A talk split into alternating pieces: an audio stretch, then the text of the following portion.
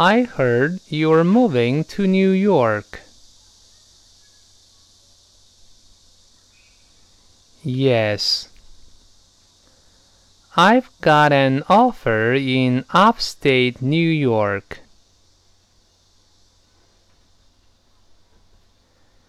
Oh, that's great. But I'm going to miss you.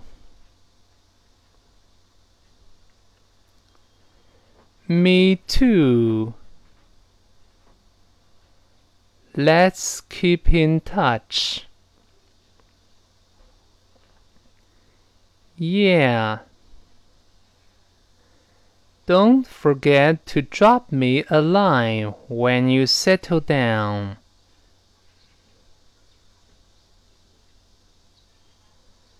Trust me.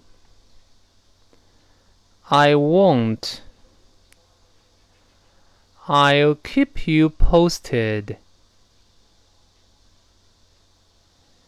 You have my address? Well, I have your email address.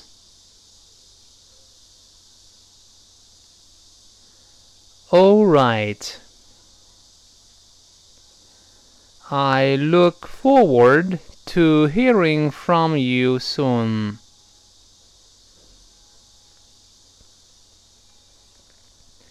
Good luck.